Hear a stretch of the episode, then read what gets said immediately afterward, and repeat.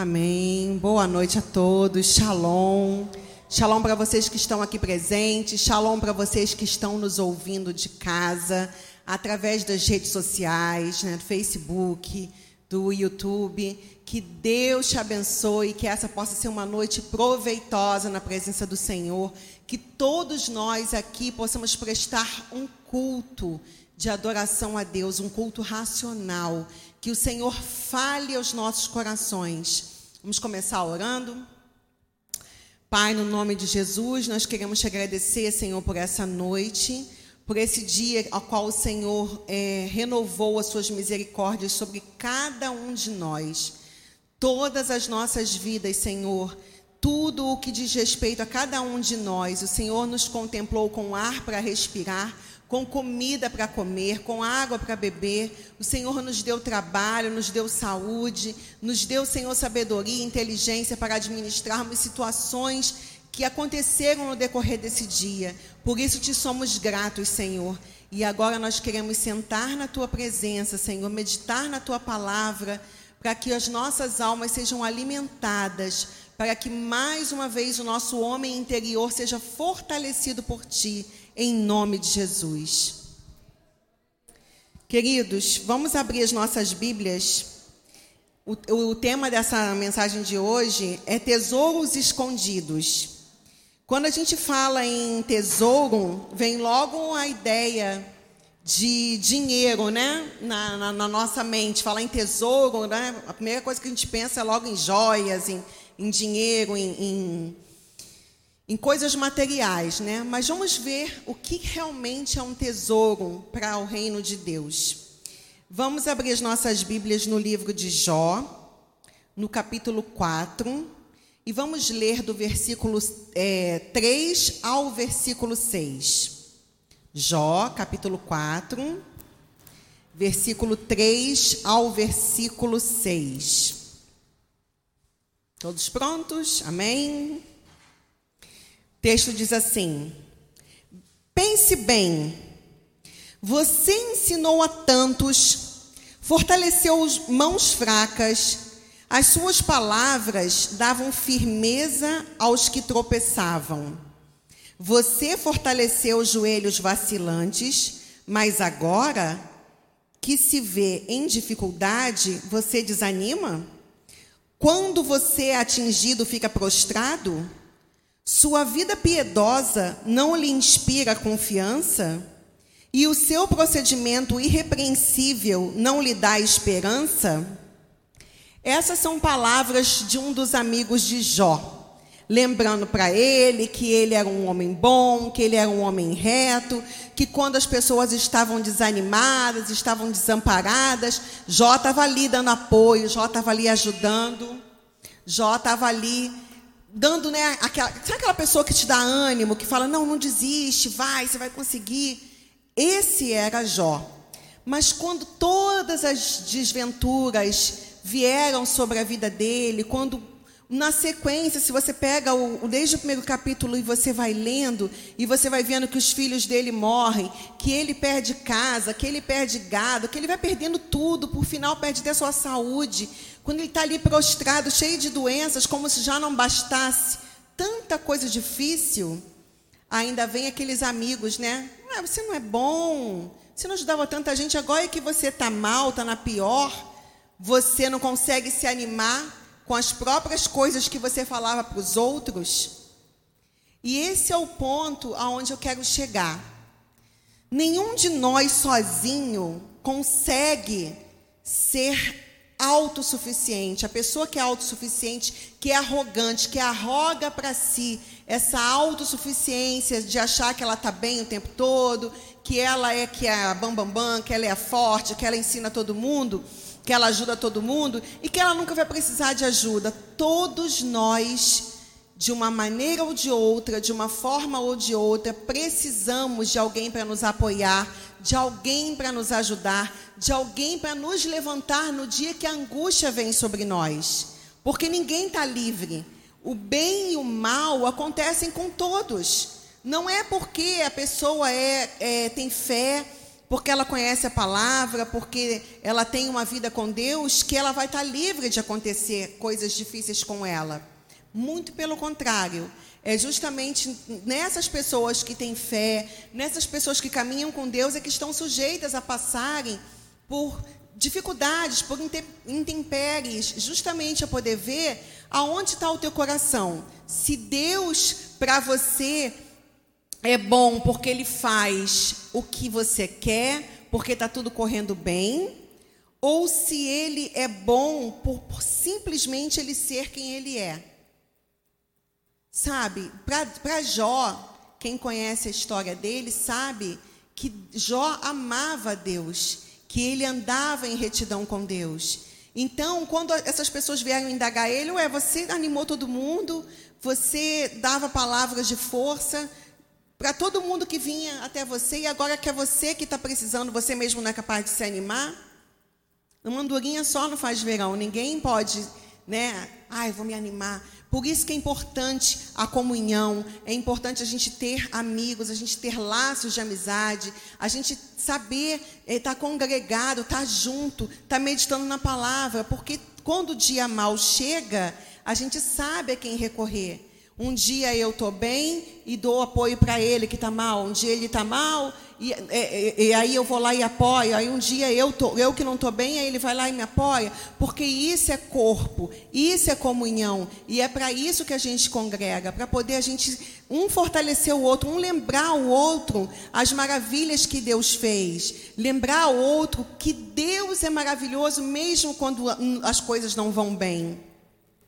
Muitas pessoas não entendem quando nós estamos passando por dores, por problemas, por dificuldades, porque acham que quando a gente está alguma coisa está acontecendo na nossa vida, algum problema, alguma dificuldade, elas atribuem isso a achar que alguma que nós fizemos alguma coisa e nem sempre a gente fez alguma coisa. Às vezes são circunstâncias que nos cercam, problemas que vêm sem a gente ter controle. A gente não tem controle sobre tudo. Às vezes você está trabalhando numa empresa e daqui a pouco acontece um problema lá que você não sabe na administração e aí acabam que alguém que uma quantidade de funcionários é, tem que ser mandado embora. E aí você que estava ali com todas as suas contas pagas, todo andando caminhando direitinho, acaba ficando sem sua fonte de renda. Esse problema foi acarretado por você? Foi você que deu causa? Não. Foi algo que aconteceu no local onde você estava, por questões é, financeiras, por questões de administração, algo que você não tinha controle. E aí você passa por um desemprego. Às vezes pessoas passam por problemas dentro do seu casamento, passam por momentos de dificuldade, aí um, um só está ali tentando, tentando, tentando se ajustar, não consegue chegar a, a, enxergar uma saída, e aí um dos dois decidem dar fim ao casamento, e aí aquela pessoa vai embora e o outro que fica fica às vezes chorando, fica ali triste, ainda sendo, recebendo acusações por parte de outras pessoas. Ué, mas por que, que seu casamento acabou? Por que, que fulano foi embora? Por que, que fulana foi embora? O que, que foi que você fez? Nem sempre você fez ou deixou de fazer alguma coisa. Às vezes, o outro que estava ali não, não queria prosseguir. Então, o que a gente precisa ter, ter esse entendimento de que a vida ela é cheia de momentos, ela, ela é, é, é cheia de ciclos, ciclos que se abrem, ciclos que se fecham. É como as estações do ano. Ontem estava um calor danado, hoje já está chovendo, amanhã a gente não sabe como vai ser. Assim é a vida. Não existe um, um manual, um livro de receitas para dizer que o dia vai estar tá assim ou assado. Ou que amanhã, hoje você acordou se sentindo mal, se sentindo cansado. E mesmo você tendo dormido, você não acordou bem disposto, e amanhã pode ser que você acorde com pique total, se sentindo bem, e sem motivo nenhum, sem que nada tenha dado causa para isso. Porque a vida é assim. Eu quero levar vocês a caminhar comigo dentro de um. Antes né, de eu chegar nesse texto, eu quero lembrar uma, um outro texto que diz em Jeremias, capítulo 29, no versículo 11, que Deus diz assim: porque sou eu quem conheço os planos que tenho para vocês, diz o Senhor. Planos de fazê-los prosperar e não lhes causar dano. planos de dar-lhes esperança e um futuro. Quantas são as pessoas que vivem e convivem com a gente e que estão sem esperança, que estão prostrados, frustrados, desanimados, se sentindo angustiados, porque não sabem que existe um Deus que tem o melhor. Ele tem o melhor reservado para cada um de nós. E ele tem planos de paz, planos de nos fazer prosperar, planos de nos fazer avançar, de irmos adiante.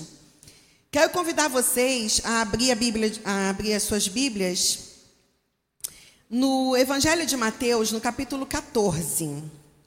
Eu quero hoje caminhar com vocês e mostrar como cada pessoa, em cada parte da história, com situações diferentes, como elas podem reagir e como as suas reações podem levá-las a destinos e a finais diferentes. Mateus, capítulo 14, verso 6 ao 12, diz assim: No aniversário de Herodes, a filha de Herodias dançou diante de todos e agradou tanto a Herodes que ele prometeu sobre juramento dar-lhe o que ela pedisse. Influenciada por sua mãe, ela disse: Dá-me aqui num prato a cabeça de João Batista.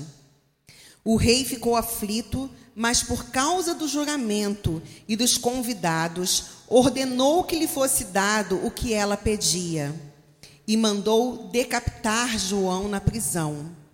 Sua cabeça foi levada num prato e entregue à jovem, que a levou à sua mãe. Os discípulos de João vieram, levaram o seu corpo e o sepultaram. Depois foram contar isso a Jesus. Ouvindo o que havia ocorrido, Jesus retirou-se de barco, em particular, para um lugar deserto. As multidões, ao ouvirem falar disso, saíram das cidades e o seguiram a pé. Agora vamos, vamos usar a nossa, a nossa memória visual, vamos, vamos, ser, vamos ser criativos nesse momento. Porque se você apenas se ater à leitura, ela trechos vão passando despercebido. Tenta imaginar, às vezes a gente está em casa ou está no trabalho, está em algum lugar, vem alguém e nos dá uma notícia. Olha, corre lá na tua casa que aconteceu tal coisa. Ou então, às vezes, a gente está no trabalho, a gente abre uma rede social, abre um jornal e a gente lê lá uma notícia: Fulano morreu. Fulano aconteceu tal coisa, um desastre, um, uma barreira caiu, um, houve um alagamento em algum lugar, a gente se choca. Na época de Jesus não existia, né? As mídias sociais, o jornal, tudo era transmitido, né, boca a boca. As pessoas iam e falavam, né? contavam, narravam o que tinha acontecido. Aí acontece essa festa no palácio, o rei embriagado e com a sua mente completamente deturpada pela manipulação feita por Herodias, vai e mesmo não tendo nada contra João Batista, manda decapitar ele. Os discípulos, eu fico imaginando ali a dor e a tristeza dos discípulos de João, pegando ali o corpo dele sem a cabeça, indo sepultar. Tão semelhante aos nossos dias de hoje, que a gente vê mães chorando, enterrando seus filhos, porque perderam seus filhos para o tráfico, porque tiveram foram assassinados, tiveram suas vidas ceifadas, muitas das vezes, como recentemente nós vimos aí, uma criança dentro de um meio de transporte indo para um colégio e, e a van sendo alvejada e a menininha que estava ali inocente, sem ter nada, sem ter culpa nenhuma daquilo, morrendo, perdendo sua vida. E aí a gente vê que as dores e as angústias que todos nós estamos sujeitos só mudam os personagens, só muda a história que é um pouquinho diferente aqui e ali, mas você vê que o cenário de destruição é sempre o mesmo. Seja lá João Batista sendo decapitado, sendo aqui crianças sendo mortas, vítimas de bala perdida. E aí você vê as pessoas indo até Jesus e falando para ele: agora vamos imaginar Jesus, como ele recebeu a notícia. Como deve ter passado um filme ali na cabeça dele, ele lembrando de João com ele, batizando ele ali no rio. João falando para ele: Olha, eu que devia estar sendo batizado por você, eu não sou digno de desatar nem a sandália dos teus pés, quanto mais de te batizar. Eu fico imaginando ali todo aquele momento quando ele batiza o Senhor e ele vê os céus abertos e Deus falando: Este é o meu filho amado em quem me comprazo nas experiências que ele teve com Deus, na presença de Deus, porque João foi aquele que preparou o caminho do Senhor, foi aquele que anunciou que o reino de Deus estava vindo. Por que, que Herodias odiava João? Porque ele simplesmente falava a verdade, ele jogava luz naquilo que ela estava querendo encobertar. Uma mulher que era uma adúltera, que estava adulterando justamente com o seu cunhado usando a filha com, com manipulação, com prostituição, para com meios ilícitos fazer com que um homem de Deus, um servo de Deus, que não havia feito nada além de falar a verdade, fosse morto de forma tão trágica. E Jesus ali, você tem que, você tem que lembrar que Jesus ele estava ali, que ele é, ele é Deus, ele era Deus naquele momento, mas ele estava em forma humana.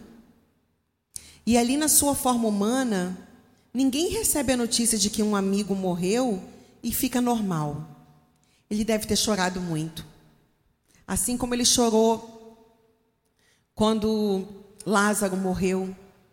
Jesus, ele certamente chorou muito, ficou muito triste. Tão triste que ele pegou o barco e foi se ausentar para um lugar deserto. Porque isso acontece. Quantas vezes nós estamos tristes, estamos abatidos e o que a primeira coisa que dá vontade da gente fazer, se isolar, se trancar no quarto, deitar na cama, dormir, não ver ninguém, escurecer, chorar ali a nossa dor, só nós e Deus. E aí ele pega o barco e vai. Só que a multidão, sabendo que ele tinha ido, foi atrás dele. E aí é que a gente para para reparar no comportamento de Jesus.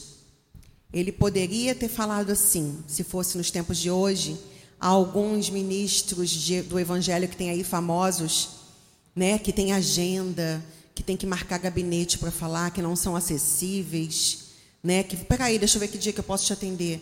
Se Jesus fosse como esses líderes que infelizmente tem aí é, aos montes por aí afora, se ele tivesse falado assim, ah, eu tô com dor, meu amigo morreu, né, perdi uma pessoa que era importante para mim, eu quero ficar sozinho, eu quero chorar, quero ficar com Deus.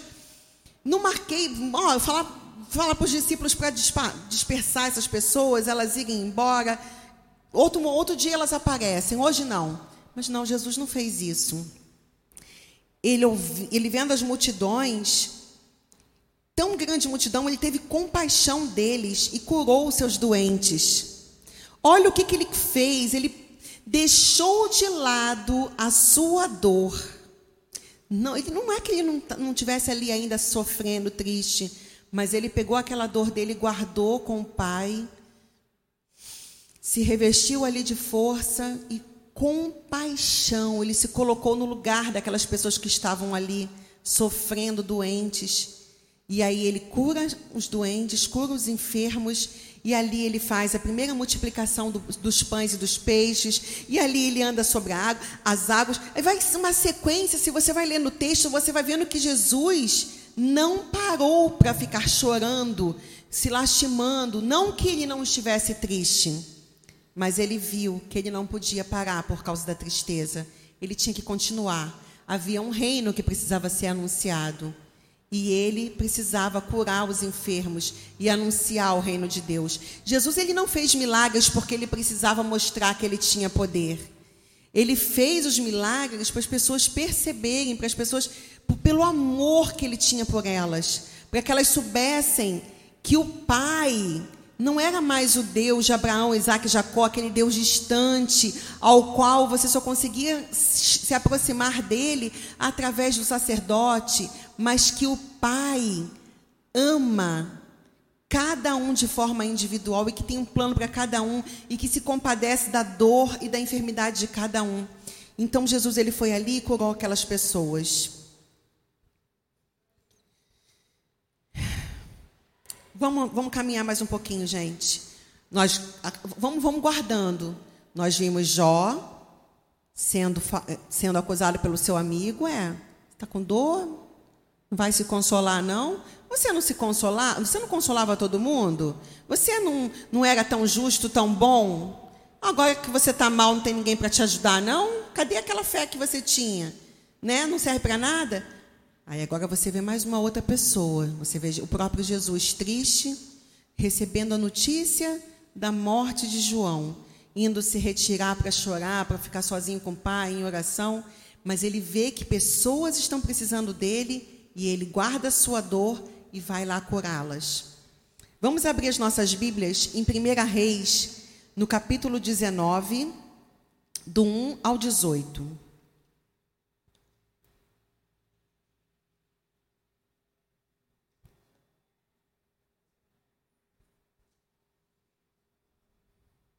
Uma passagem bastante conhecida de cada um de nós. 1 Reis, capítulo 19, do 1 ao 18. Ora, Acabe contou a Jezabel tudo o que Elias tinha feito e como havia matado todos aqueles profetas à espada. Por isso, Jezabel mandou um mensageiro a Elias para dizer-lhe que os deuses me castiguem com todo rigor, se amanhã, nessa hora, eu não fizer com a sua vida o que você fez com a deles. Elias teve medo e fugiu para salvar a vida. Em Berseba de Judá, ele deixou o seu servo e entrou no deserto, caminhando um dia. Preste atenção numa palavra que tem aqui. Ele teve medo. Guardem essa palavra com vocês. Chegou a um pé de Giesta, Giesta sentou-se debaixo dele e orou, pedindo a morte. Gente, uma mulher vai, primeiro ele, ele tem toda uma vitória em cima dos profetas de Baal. Uma mulher vai e o ameaça, dizendo: se amanhã, essa hora, você não estiver morto, eu mudo meu nome. Né? Se a gente fosse colocar uma palavra bem, bem no popular. Ele foge com medo, entra, se entra debaixo de uma árvore, de um pé de giesta, de uma árvore, e vai pedindo a morte. Ai, Senhor, eu quero morrer, eu quero morrer. Gente, não precisava então ele ter fugido, né? Se quer morrer realmente, ficasse lá para Jezabel fazer o serviço que ela queria fazer. Se entregasse na mão dela aqui, aqui Jezabel, ó, tô, pode limpa logo aqui, lima logo que, né? Vamos lá, adiantar aqui o negócio, porque eu estou com medo. Mas não. Ele vai e pede para Deus: Senhor, eu, eu, quero a morte, já tive o bastante, tira a minha vida, não sou melhor do que os meus antepassados. Depois se deitou debaixo da árvore e dormiu que é o que a gente costuma fazer, né? Quando a gente às vezes está cansado, está deprimido, está angustiado, a gente chora, fala meia dúzia de abobrinha, né? A gente reclama, murmura, chora, ah, não merecia isso, ah, por que, que isso está acontecendo? E aí a gente deita, depois a gente dorme, né? Tem até um ditado que o pessoal fala, vai chorar na cama que é lugar quente, fica lá no quentinho lá e ó, chora suas pitangas, fala com Deus, mas não fique nessa posição. De repente, um anjo tocou nele e disse: Levanta-te e coma. Elias olhou ao redor e ali junto à sua cabeça havia um pão assado sob brasas quentes e um jarro de água. Ele comeu, bebeu e deitou-se de novo. O anjo do Senhor voltou, tocou nele e disse: Levanta-se, coma, pois a sua viagem será muito longa. Então ele se levantou, comeu, bebeu, fortalecido com aquela comida, viajou 40 dias e 40 noites até chegar a Horebe, o monte de Deus. Ali entrou numa caverna e passou a noite. Você vê que a pessoa está mesmo disposta a se enfiar numa caverna. Corre de um lado, corre do outro, chora, reclama, ora, pede para Deus para tirar a vida. O anjo manda ele levantar e caminhar, ele vai lá e se enfia em outra caverna. Né? A pessoa está ali mesmo com medo, com a sua alma ali mesmo dilacerada. Ele entrou na caverna e passou a noite. E a palavra do Senhor veio até ele e disse: Deus falando com ele: O que você está fazendo aqui, Elias? Ele respondeu: Tenho sido muito zeloso pelo Senhor, o Deus dos exércitos. Os israelitas rejeitaram a tua aliança, quebraram teus altares, mataram os teus profetas à espada. Eu sou o único que sobrou e agora também estão procurando matar-me. O Senhor lhe disse: Saia e fique no monte, na presença do Senhor, pois o Senhor vai passar. Então veio um vento fortíssimo que separou os montes e esmigalhou as rochas de diante do Senhor. Mas o Senhor não estava no vento. Tenta imaginar, gente, essa cena. A ventania tão forte que destruiu os montes ali na presença dele. Posso pensar num furacão ali, num, né, passando, destruindo tudo. Deus não estava naquilo. Depois do vento houve um terremoto, mas o Senhor não estava no terremoto. Depois do terremoto houve um fogo, mas o Senhor não estava nele. E depois do fogo houve um murmúrio de uma brisa suave. Quando Elias ouviu, puxou a capa para cobrir o rosto, saiu e ficou à entrada da caverna. E uma voz lhe perguntou: que você está fazendo aqui, Elias? Ele respondeu: Tenho sido muito zeloso pelo Senhor, o Deus dos exércitos. Os israelitas rejeitaram a tua aliança, quebraram teus altares, mataram os teus profetas à espada. Eu sou o único que sobrou e agora também estão procurando matar-me. Você viu que não mudou nenhuma vírgula?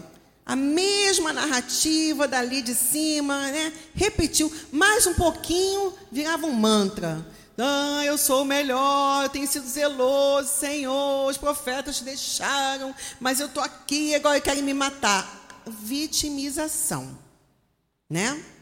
O Senhor lhe disse: volte pelo caminho por onde veio e vá para o deserto de Damasco.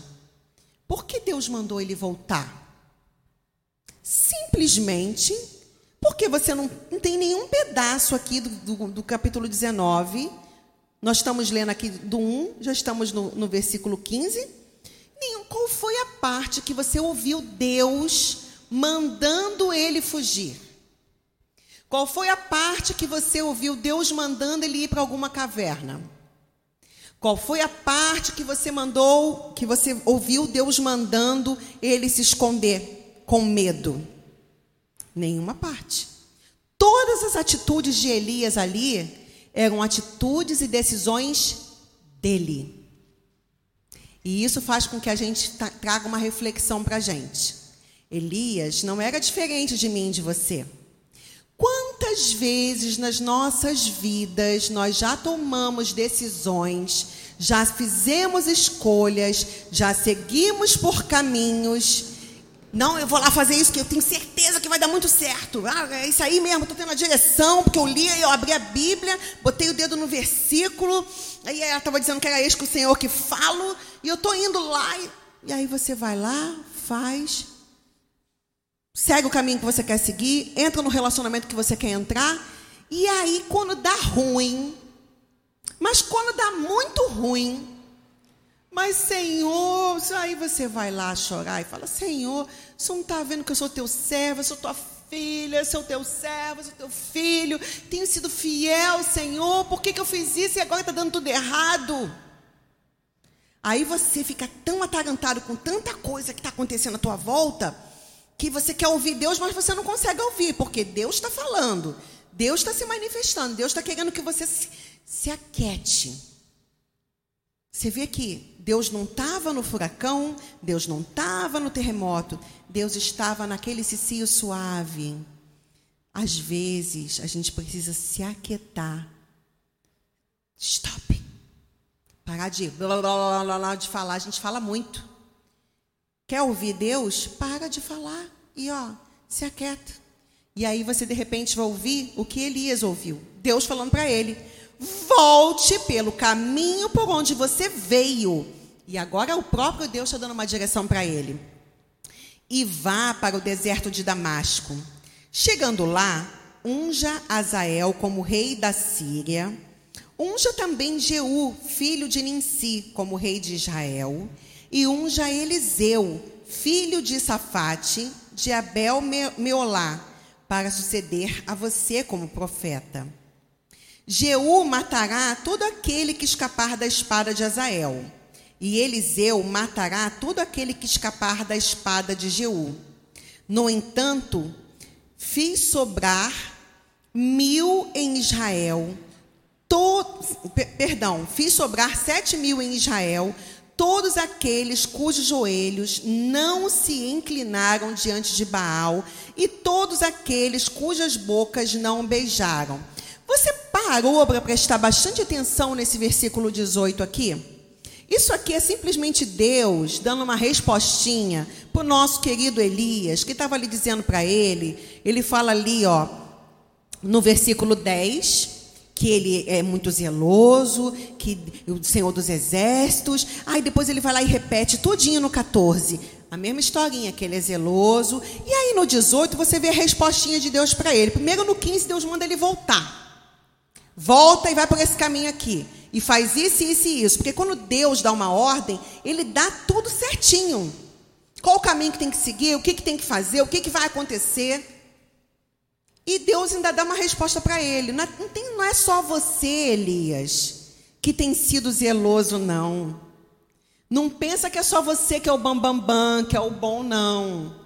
Tem sete mil em Israel que não dobraram os joelhos e nem se inclinaram diante de Baal. Às vezes a gente pensa assim: ah, eu sou bom, eu fiz isso para Deus. Senhor, o Senhor não está vendo que eu guardei isso, que eu fiz aquilo, que eu tenho me esforçado, que eu tenho feito isso e aquilo outro para a tua obra e tal. Aí Deus está só parado assim, fica imaginando a cena. Deus falando assim: mas você não é o único, você não é a única.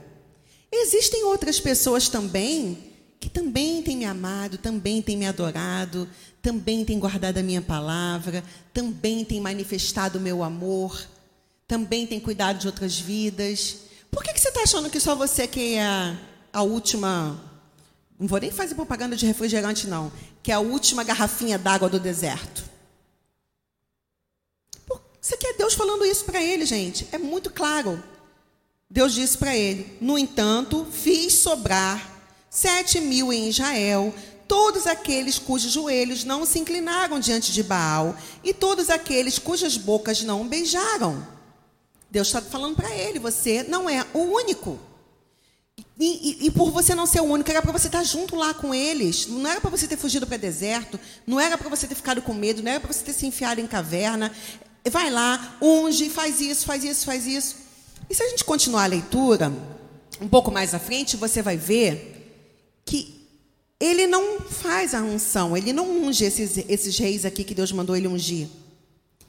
Ele não, não ungiu o Azael como rei da Síria, nem ungiu também o Jeú, filho de Ninsi. Quem faz essa unção é o sucessor dele.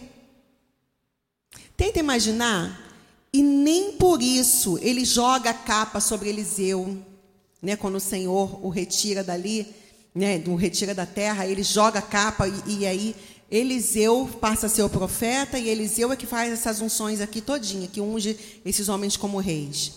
Mas você repara, você fala, ah, então Deus deve ter ficado muito chateado com, com Elias e deve ter mudado os planos dele. Deixa eu falar uma coisa para você. Para mim, para vocês aqui, para você que está em casa. Deus, ele não é como eu e você somos, que quando uma pessoa faz o que a gente quer, quando faz algo que nos agrada, a gente vai lá e gosta da pessoa, e quando ela faz um negocinho que não está legal, a gente deixa de gostar. Deus, ele nos ama, mas nos ama tanto, que não é pelo que nós fazemos, é pelo que somos, quem somos para Ele. Nós temos estudado aqui, nós estudamos na sexta-feira passada, né, e essa semana nós vamos, é, depois de amanhã nós vamos dar continuidade ao estudo né, do livro de Gênesis, com o pastor Marcos Vinícius. E nós tivemos uma aula aqui tão maravilhosa, né? A gente viajou, passeou tanto dentro da palavra. Você para para olhar como é que Deus teve amor ao criar o homem. Então não é o que você faz, não é quem você é, sabe, o cargo que você ocupa, o que você fez ou deixou de fazer para Deus, é quem você é para Ele. Você é filho amado. Ele te criou com um propósito, Ele te criou com uma finalidade. Nós acabamos de ler agora há pouco em Jeremias que Ele é que sabe que caminhos que Ele tem para a gente. Ele tem caminhos de paz, Ele quer nos colocar em lugares, nos melhores lugares, Ele quer nos dar prosperidade. Eu estava meditando nessa palavra para poder trazer essa palavra para a gente partilhar dela aqui, e eu fui ler esse, esse texto de Jeremias todo, eu fiquei olhando assim, o Senhor, Ele falando com o povo, para o povo orar pela cidade. Ora pela cidade onde vocês estão, porque a prosperidade de vocês vai depender da prosperidade do lugar onde vocês estão, de vocês orarem, de vocês estarem ali orando pelos governantes, pelo local, pelo povo. É isso, Deus não mudou, Ele continua com esse mesmo pensamento, com essa mesma ideia para mim e para você. Nós não somos os queridinhos do Senhor. Ah, nós só só porque quando eu quando eu entro, quando eu faço, quando eu tô é que tudo acontece. Não. O Senhor ele quer que você ore, que você seja uma bênção aonde você colocar teus pés. Que você saiba reconhecer que é Deus que vai adiante de você.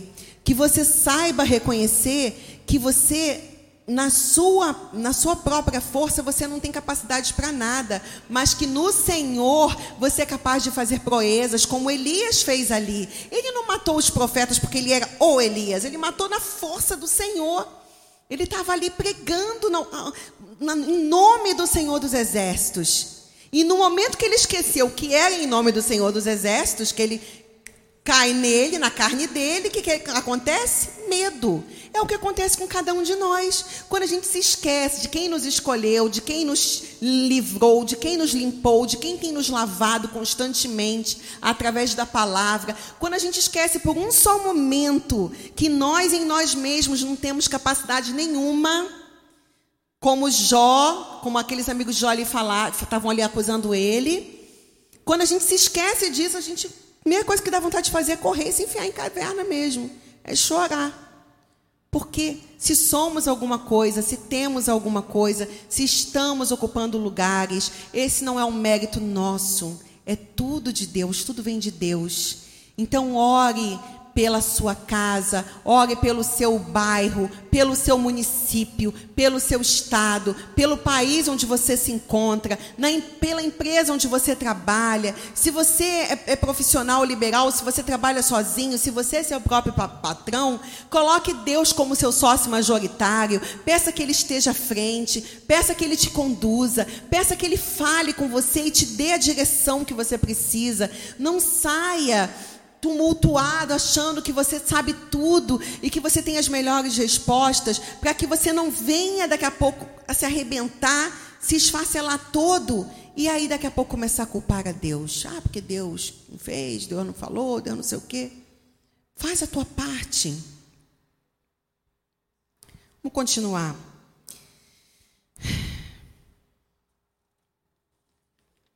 Deus tem um plano individualizado para cada um de nós. O problema é nós pararmos e nos aquietarmos para ouvir a sua voz. A gente precisa fazer isso. Deus lembrou a Elias que ele não era o único, que haviam outros. Por isso é que a gente congrega. Ah, não, eu não gosto de igreja. Eu acho que a minha religião é ter Deus no meu coração. Eu posso adorar a Deus na minha casa. Eu posso fazer culto em casa. Eu posso celebrar minha comunhão com Deus em casa. Mas em casa, sozinho, você não cresce. Você cresce é na comunhão. Sozinho, o máximo que vai acontecer comigo e com você é nos enfiarmos em alguma caverna. Na comunhão com os, os, outros filhos de Deus, com as outras filhas de Deus, a gente descobre que algumas dores que nós vivenciamos na nossa vida, que algumas situações que nós passamos serviram para nos credenciar, para nos capacitar a ajudar outras pessoas. Pessoas que de repente não têm é, a força que Deus te deu porque ainda não o conhecem, elas vão passar a ter através da sua vida, através da sua experiência, através de você fazer uma narrativa para elas. Olha, eu já passei por isso também. Olha, o caminho é esse, esse, esse. É tão simples, em coisas simples. Há um tempo desses atrás, aqui na nossa congregação, uma das nossas irmãs aqui, a Cíntia, ela havia passado por um procedimento de cirurgia nos olhos. E aí o médico proibiu ela, né, de ficar pegar em coisas quentes, de, de trabalhar com, com, comida e tal. Só que ela é uma mulher muito ativa, muito trabalhadeira, muito né, esforçada. Quando ela estava perto, já no período de, de, recuperação dela, ela foi mexer algum chocolate, um, uma calda que ela estava colocando, e não sei de que maneira foi, se foi na hora que ela foi virar, ou, ou, ou, não sei como é que se deu, ela queimou o chocolate, porque ela não estava enxergando direito, aquela coisa de você se agitar, o chocolate caiu no braço dela e queimou o braço. Ficou uma coisa assim terrível, de bolha estourada, uma coisa assim. Depois ela teve que ir né, para o hospital de queimados fazer raspagem, fazer curativo, limpar. E agora, recentemente, acho que foi, se eu não estou enganada, foi domingo agora, pastor Marcos, da mão da Adriana, sábado. No sábado, a Adriana, a esposa do pastor Marcos, nós, nós estávamos até conversando agora há pouco, ela contando, né, que ela estava aqui na cozinha, fazendo, né, o almoço, cuidando das coisas para a comida do domingo e tal, e ele mexendo uma pessoa com experiência que trabalha com comida, que sabe, uma, uma dona de casa, uma pessoa que está toda ajudando aqui na comida aqui da, da casa do Senhor, foi na, no agito, mexeu na tampa, a mão encostou na, no vapor da panela e ela queimou os dedos da mão. O estrago poderia ter sido muito maior, porque se ela deixa a panela cair, ela poderia ter se queimado mais, poderiam outras pessoas terem se queimado também. Mas aí é onde eu quero citar para você a, a, experiência, como é que a nossa experiência pode ajudar um irmão em mínimas coisas que sejam. A Cíntia queimou um pedação do braço, ficou muita bolha. A Adriana queimou as pontinhas do dedo. Dor é dor, não importa o tamanho. Se é num pedaço do braço, se é na pontinha do dedo. Você sabe que ainda mais que tem dores que quanto uma menorzinha é, parece que o troço fica lá dentro do nosso, do nosso cérebro, latejando, né? É horrível. E aí a experiência da Cíntia com aquela bolha que ela teve na mão dela serviu para ela orientar a Adriana. A Adriana ficou com medo de estourar a bolha. Quando a Cíntia estourou, ela ficou com medo, ela veio falar comigo. Eu falei, Cíntia, vou te dar uma notícia vão estourar a bolha, vão raspar essa pele, vai ser no sangue frio, você vai gritar, vai doer, mas depois vai recuperar rápido. Já está recuperada, já está ótima. Quando a, bolha do dedo da Adriana inchou, qual foi o medo da Adriana? De estourar o quê? Aquela bolha, vai doer a beça. Quem foi que falou para a Adriana que ela tinha que estourar a bolha e limpar para poder cicatrizar mais rápido? A Cíntia. Eu, ah, mas poxa, o que, que isso tem a ver? São experiências, né? Gente, seja o que for, por menor que for, o que, o que nos aconteceu, o que nos atingiu, o problema pelo qual passamos, ele sempre vai servir para abençoar, para fortalecer, para edificar, para consolar, para direcionar a vida de alguém. É por isso que ninguém pode se trancar numa caverna. É por isso que quando você e eu estamos tristes, nós tem, temos que buscar no Senhor forças para se levantar, força para caminhar, para se erguer. É compartilhar com alguém, é falar que você está precisando de uma oração, é, é chorar ali com um irmão do lado, porque aquela pessoa vai ter alguém que vai entender a tua dor, vai ter alguém que vai falar: Eu já passei por isso. Quando a gente está com dor e a gente se isola, a gente se tranca em caverna, parece que a dor vai ficando maior, maior, o peso vai ficando maior. E aí, se nesse momento de dor, se nesse momento de dificuldade da vida, a gente tem que tocar as outras áreas da nossa vida, a gente tem que tomar decisões. Tomar decisões quando você está com dor, quando você está passando por problemas, e, tomar decisões sem ter um compartilhar, compartilhado com alguém, faz com que você tome decisões erradas. Há uns anos atrás da minha vida, eu passei por um problema de saúde, e aí um problema bem sério, e eu chorava muito, ficava muito, fiquei muito mal, muito deprimida sem entender por que aquilo estava acontecendo comigo. Todos os dias eu orava e chorava diante de Deus. E acabei, de uma certa forma, me isolando na minha dor. E esse isolamento fez uma pessoa com um coração inclinado a outras atitudes se aproximar de mim. E como eu estava tão dolorida, tão sofrida com aquela dor que eu estava passando, eu não compartilhei com as pessoas de quem era, quem era aquela pessoa que estava se aproximando, qual era a intenção daquela pessoa. E aquela mais tarde, a máscara daquela pessoa caiu e ela mostrou que veio. Então eu que já estava arrebentada pelo meu problema de saúde, fiquei arrebentada e meia, porque a pessoa também me trouxe outros danos de ordem financeira, de ordem emocional. E aí eu aprendi uma lição com isso. Essa dor que eu passei pode ser bálsamo na vida de outras pessoas.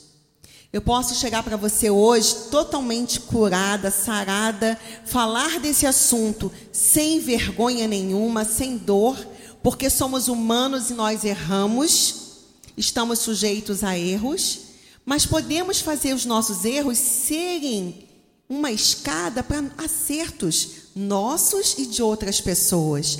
Então hoje eu posso dizer para você que está em casa, hoje eu posso dizer para você que está aqui, se você está com alguma dor, com algum problema, com alguma dificuldade, passando por um momento difícil, escolha alguém de confiança para passar com você por esse momento.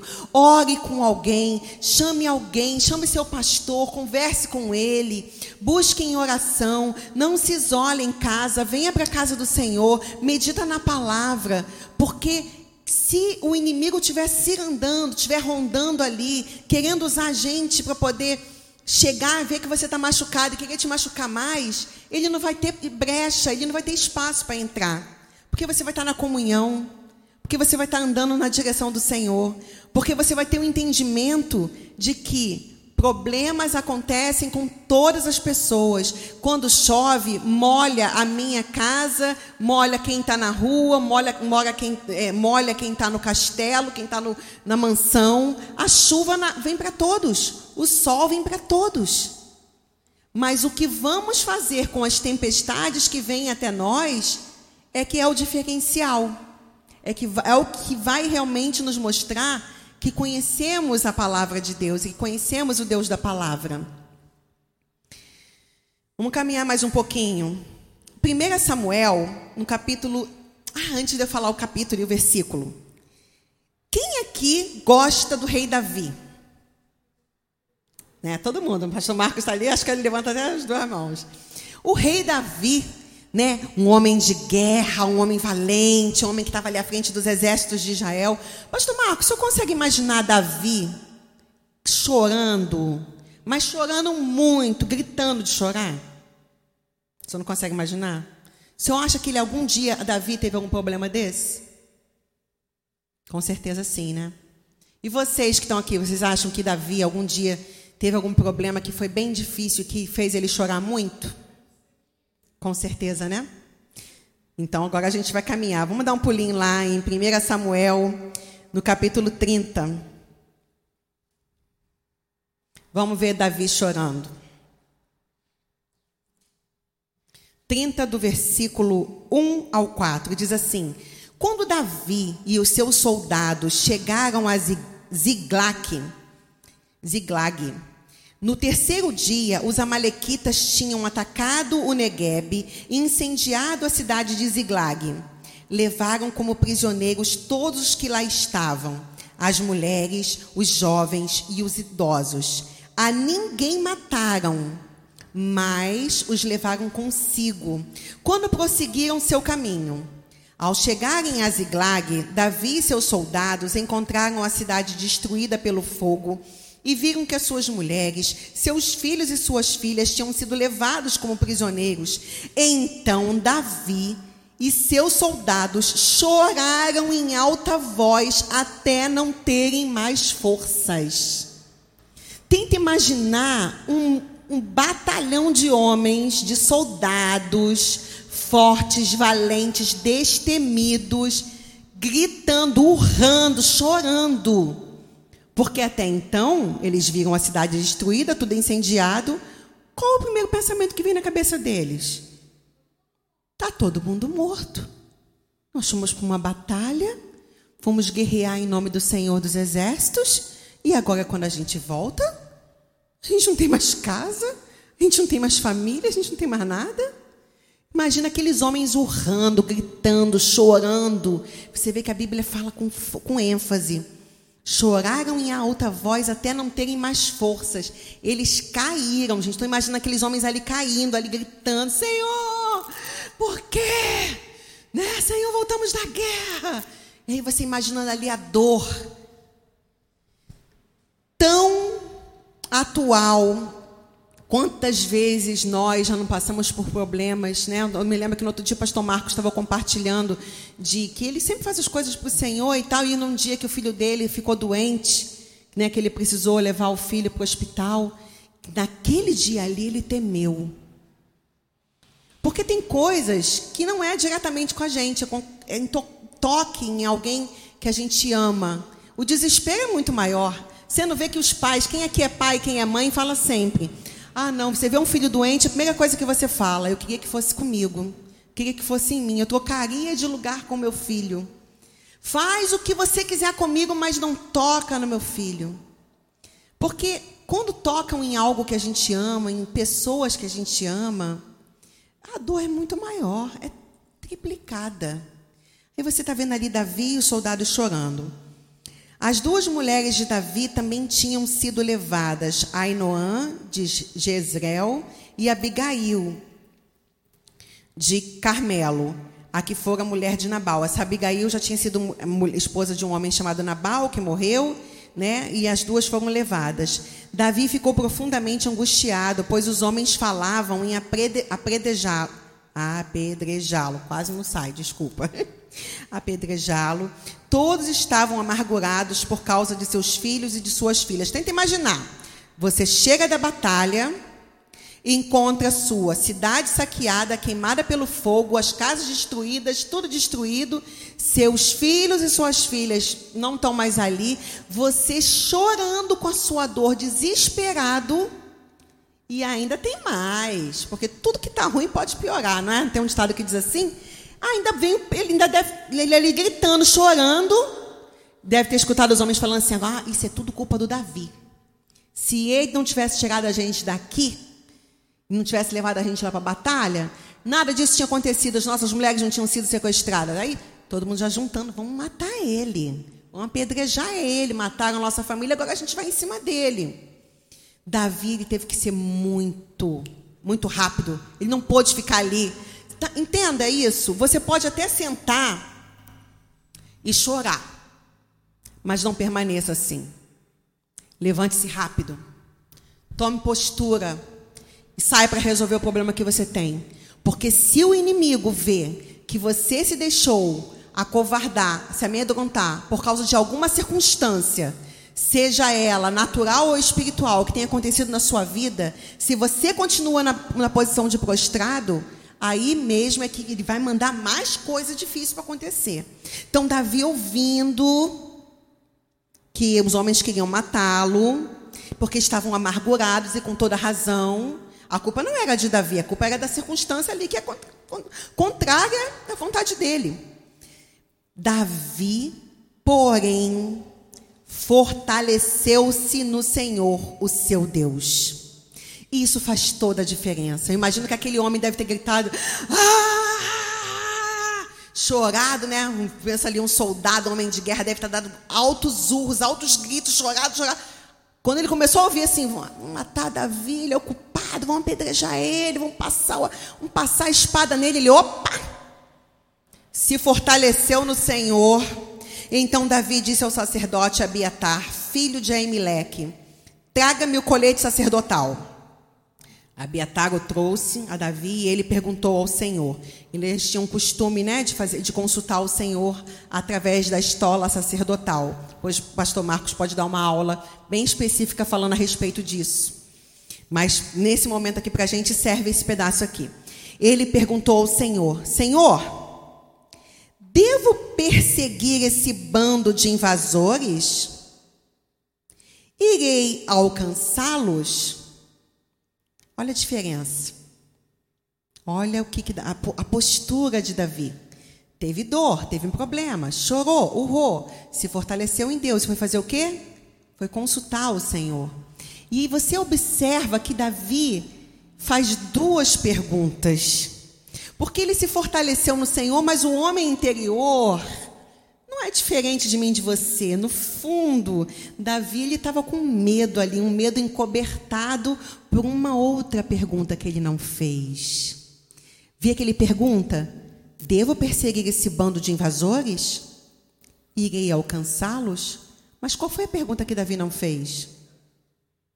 Eles estão vivos?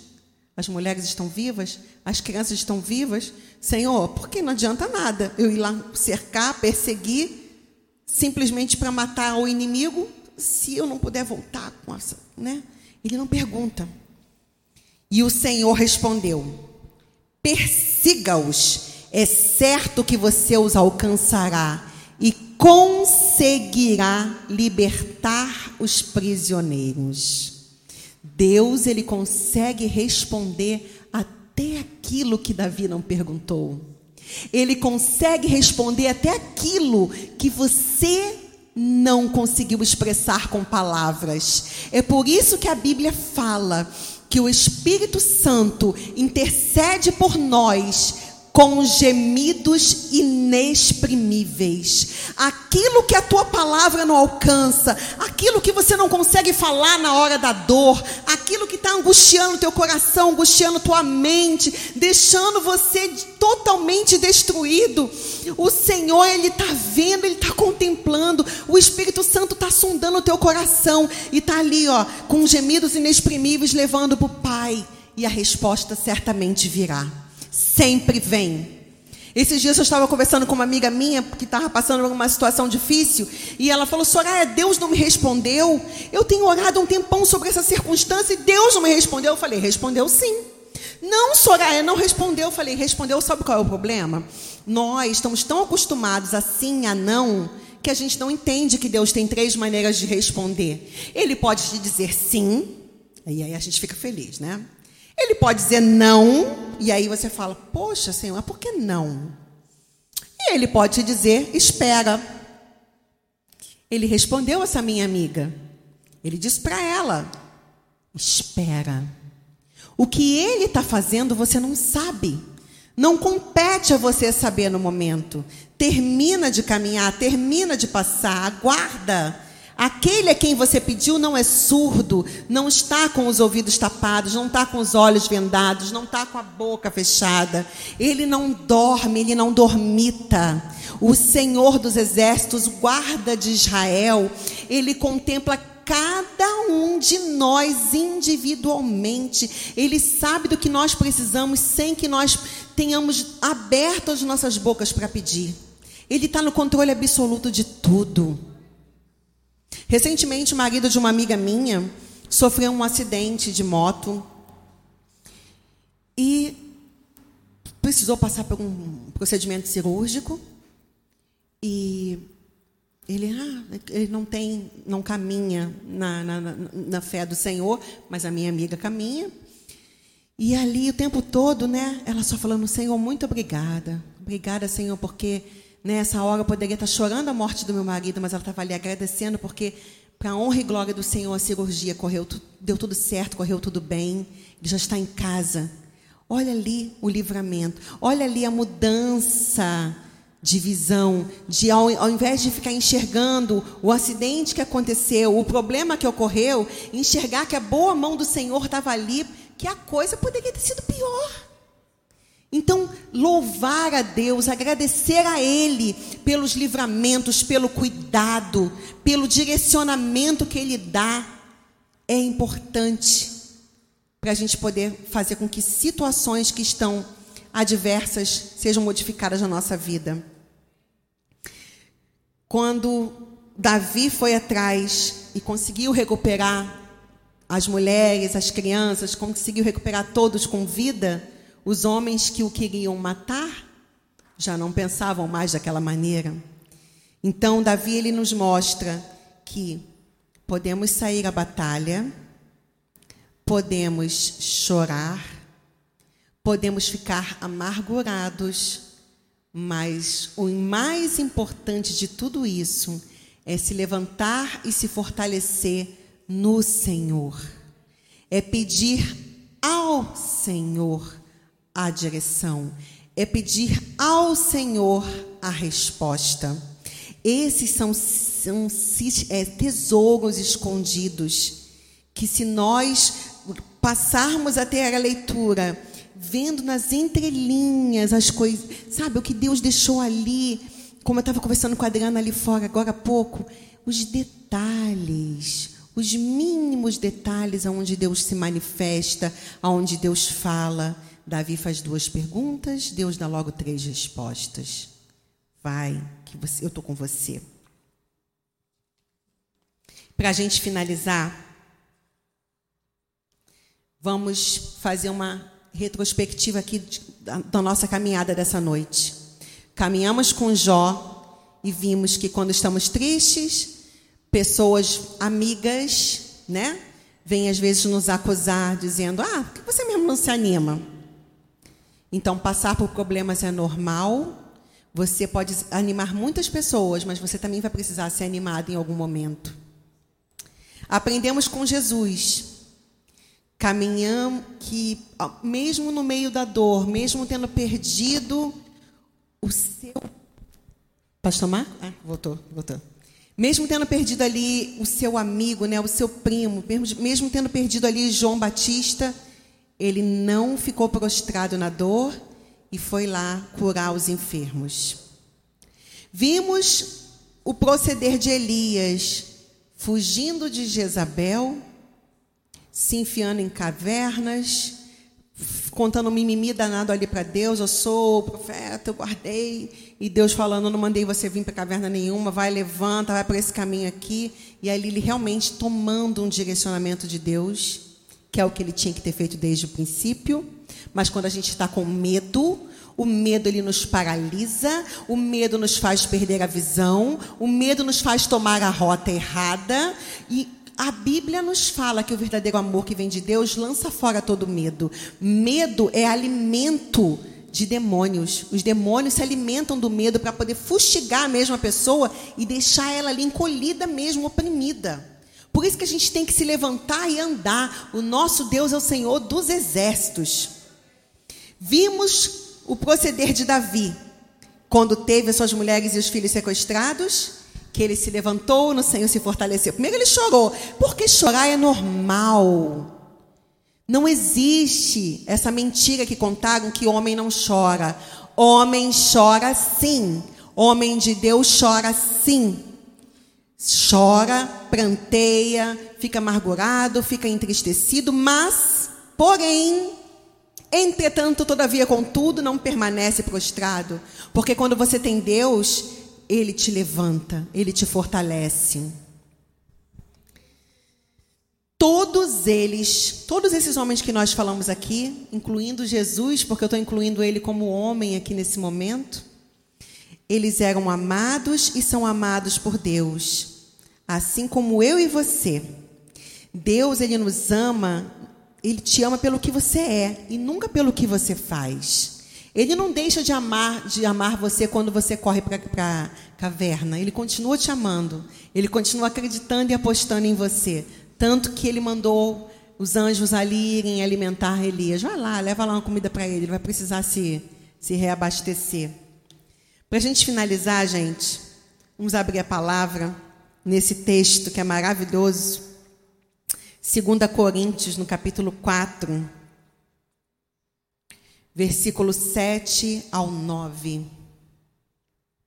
2 Coríntios, capítulo 4, do 7 ao 9, que diz assim: Mas temos esse tesouro em vasos de barro, para mostrar que esse poder que a tudo excede provém de Deus e não de nós. De todos os lados nós somos pressionados, mas não desanimados. Ficamos perplexos, mas não desesperados. Somos perseguidos, mas não abandonados. Abatidos, mas não destruídos. Você não está só, eu não estou só. Não importa em que momento da vida você se encontre, saiba que existe um Deus que tem olhado e cuidado de você. O nome dele é Senhor dos Exércitos. E ele está de pé no trono, torcendo por você, mandando anjos ao seu encontro para te curar, para te sarar, para te fortalecer, para te revestir, para te direcionar pelo melhor caminho. Ele mesmo enviou o caminho para nós. E o caminho é Yeshua, o caminho é Jesus. Ele está conosco. Ele sabe o que é chorar. Ele sabe o que é perder quem se ama. Ele sabe o que é sentir dor. Mas Ele sabe que nós não podemos parar. Nós, em Deus, temos que ser indesistíveis, imparáveis. Nada pode nos sufocar. Que essa palavra possa ter falado ao teu coração, que você possa sair daqui nessa noite levando no teu coração e na tua mente a certeza de que Deus te ama e de que ele está com você. Que Deus te abençoe. Amém.